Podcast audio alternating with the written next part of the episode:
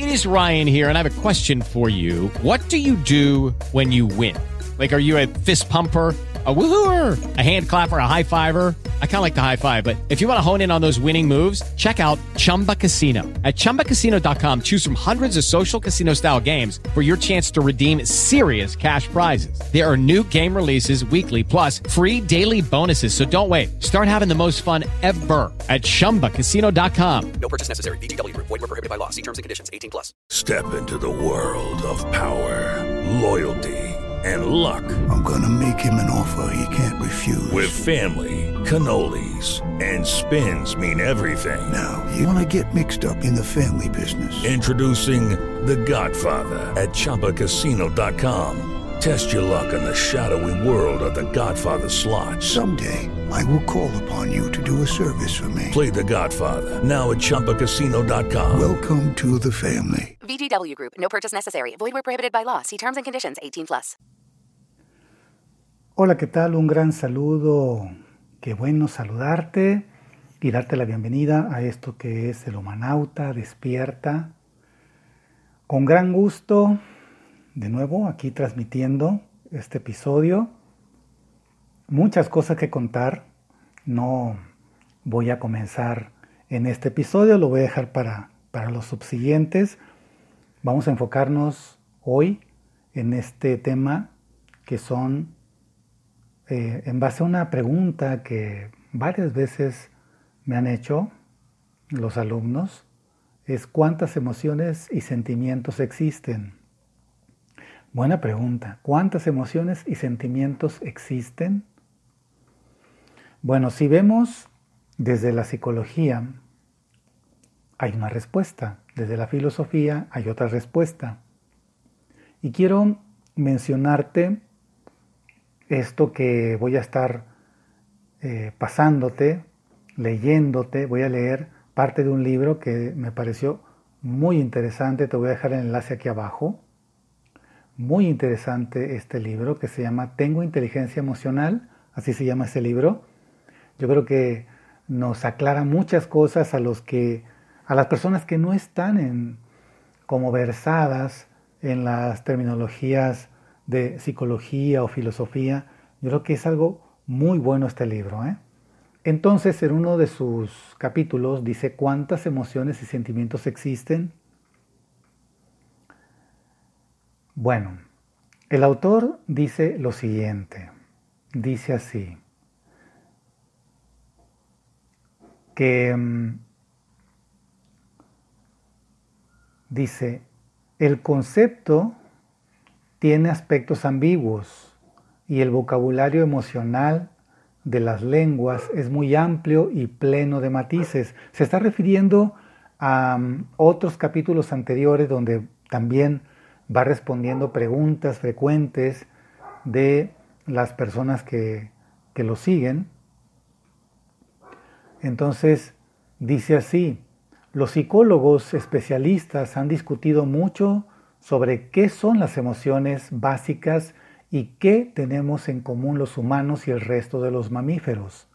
La idea de que existen emociones básicas parte de que se expresan en las mismas características faciales y tienen conductas y respuestas similares. Se refiere a los animales comparado con los humanos. Dos de los autores más conocidos al respecto son Isart y Ekman. Son dos investigadores que proponen una lista de 10 y de 6 emociones respectivamente. Las dos listas tienen elementos en común. Por ejemplo, Isart dice que existe eh, el interés, la alegría, la sorpresa, la angustia, la ira, el asco, el desprecio, la vergüenza, la culpa y el miedo. Ekman dice que existe la tristeza, la alegría, la ira, el miedo, el asco y la rabia. Es decir, estos dos autores dicen que estas emociones las compartimos entre los humanos y los mamíferos superiores. Estas teorías sobre emociones básicas están argumentadas con estudios experimentales muy amplios. Por ejemplo, Ekman se dedicó a fotografiar a personas representativas de diferentes países y culturas y comprobó cómo las expresiones faciales eran comunes ante la misma emoción. Este experimento se amplió a los chimpancés y los resultados fueron los mismos. Otro modelo para explicar cuáles son las emociones se basa en una clasificación en dos ejes. En un eje se valora el agrado-desagrado, o sea, si las experiencias emocionales son agradables o desagradables, y en el otro se sitúa si las experiencias emocionales son agradables o desagradables. Entonces, y en el otro se sitúa el eje de activación, es decir, el grado de excitación y actividad necesarios para experimentar una emoción. Por ejemplo, la euforia o la irritación exigen un grado de activación alto, en cambio, estar abatido o tranquilo precisa un nivel de activación bajo. A partir de estas dos dimensiones, sus autores, Russell, Watson y Telegen, proponen la siguiente organización de las emociones. Aquí en el libro hay un gráfico donde en el centro del gráfico hay un círculo y luego este círculo tiene ocho, eh, divisiones. ¿no?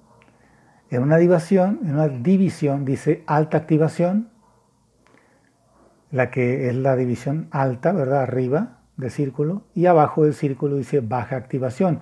Y entonces ahí él pone arriba del círculo, o sea, de la mitad del círculo hacia arriba, pone afecto agradable activado y afecto desagradable activado. ¿Ok?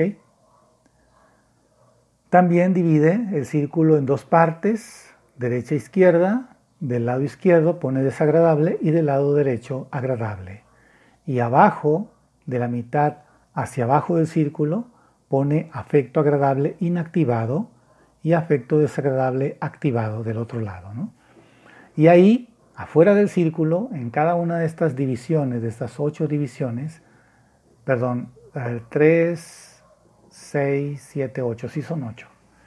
También pone emociones que están afuera del círculo, que están relacionados con agradable, desagradable, activación, desactivación. ¿Ok? Entonces, dice el autor, observamos cómo en este modelo las emociones similares se organizan en los diversos puntos, ya sean de máxima o mínima activación y de agrado o desagrado.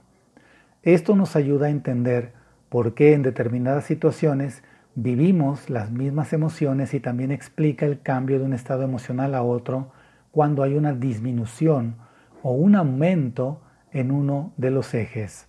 Además, detalla las emociones que son fruto de la combinación de los dos ejes agrado-desagrado y alta activación, baja activación. También este autor de este libro que les estoy leyendo dice una respuesta desde la psicología y la literatura acerca de las emociones y los sentimientos. Dice el autor, además de las teorías puramente psicológicas, podemos elaborar una relación de las emociones que existen a partir de la literatura.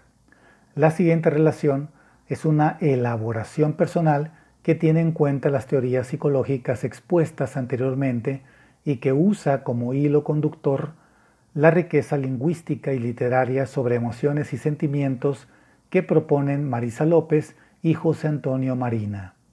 En este libro, los dos autores definen hasta un total de 71 emociones y sentimientos diferentes, con un total aproximado de 300 palabras más que suponen matices de cada emoción o sentimientos. Conocer los términos que hacen referencia a sentimientos y emociones nos ayuda a tomar conciencia de nuestro estado emocional. Por eso, junto a cada emoción o sentimiento básico, añado palabras que son matices significativos que amplían nuestra percepción y que nos ayudan al autoconocimiento. Y aquí viene una lista de estas emociones y las, las por decirlo así, emociones o sentimientos secundarios que se desprenden. Miedo. El miedo se deriva en pánico, susto, horror, fobia, terror, aprensión. La tristeza se deriva en dolor, desconsuelo, melancolía, soledad, abandono, infelicidad, nostalgia, resignación.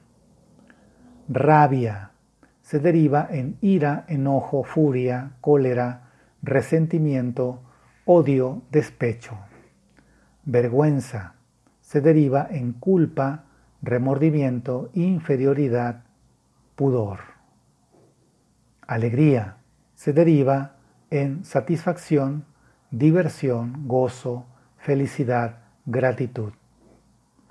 Asco se deriva en repulsión, repugnancia, aversión, aprensión.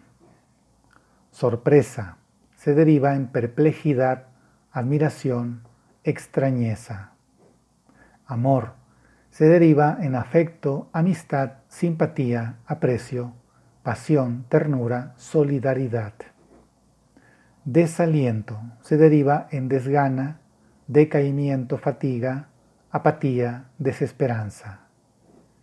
Ansiedad se deriva en angustia, impaciencia, preocupación, turbación, agobio, confusión. Tranquilidad se deriva en consuelo, serenidad, calma, seguridad, placidez. Aburrimiento se deriva en amodorramiento, tedio, asco. Envidia se deriva en celos, rivalidad. Fracaso se deriva en decepción, desengaño, frustración. Esperanza se deriva en expectación, ilusión, confianza. Orgullo se deriva en autoestima, dignidad y soberbia. Si seguimos las ideas del filósofo Wittgenstein, cuando dice, los límites de mi lenguaje son los límites de mi mundo, podemos afirmar que cuanto más vocabulario emocional poseamos, más amplia será nuestra visión del mundo. Y una de las habilidades necesarias para desarrollar la inteligencia emocional es conocer los matices y peculiaridades de los múltiples estados emocionales que podemos sentir. Un grupo aborigen de Malasia Central llamado Shewon dispone de un vocabulario emocional de ocho palabras. Son estas. Chan quiere decir furia. Gentum, miedo. Pumen, gustar. Mesek, celos. Lidva, vergüenza. Hanrodm, orgullo. Ime, querer.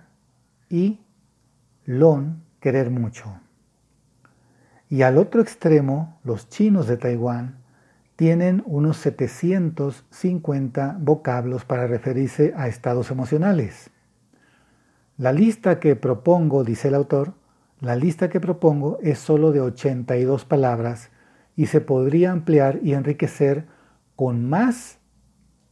De todos modos, no se trata de lograr un récord lingüístico, sino de ser conscientes del hecho de que disponer de más palabras nos permite entrenarnos con más precisión en el conocimiento de las emociones, de nuestras emociones.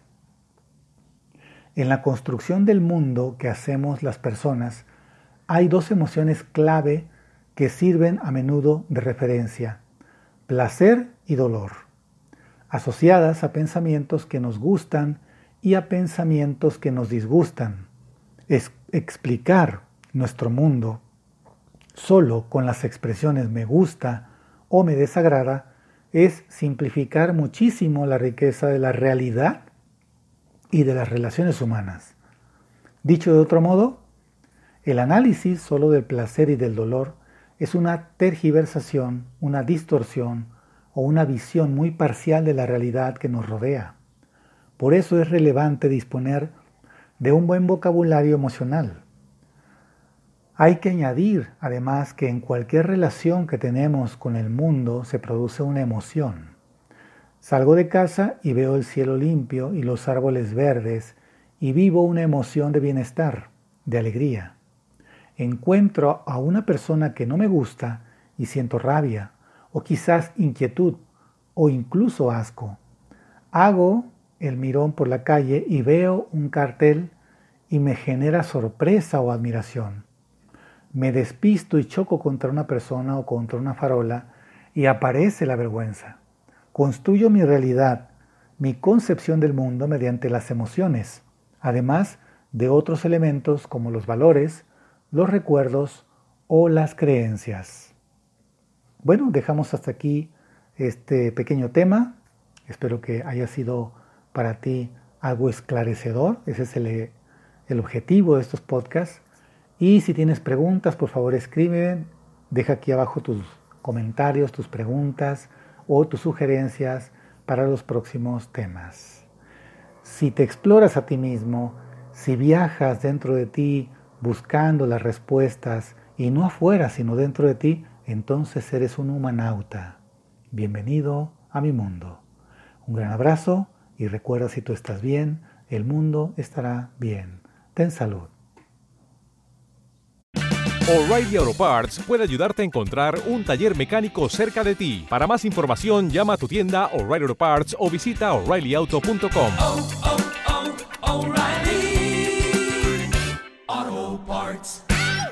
Dale más potencia a tu primavera con The Home Depot. Obtén una potencia similar a la de la gasolina para podar, recortar y soplar con el sistema OnePlus de 18 voltios de Ryobi desde solo 89 dólares. Potencia para podar un tercio de un acre con una carga. Potencia para recortar el césped que dura hasta dos horas. Y fuerza de soplado de 110 millas por hora. Todo con una batería intercambiable. Llévate el sistema inalámbrico OnePlus de 18 voltios de Ryobi. Solo en The Home Depot. Haces más. Logras más.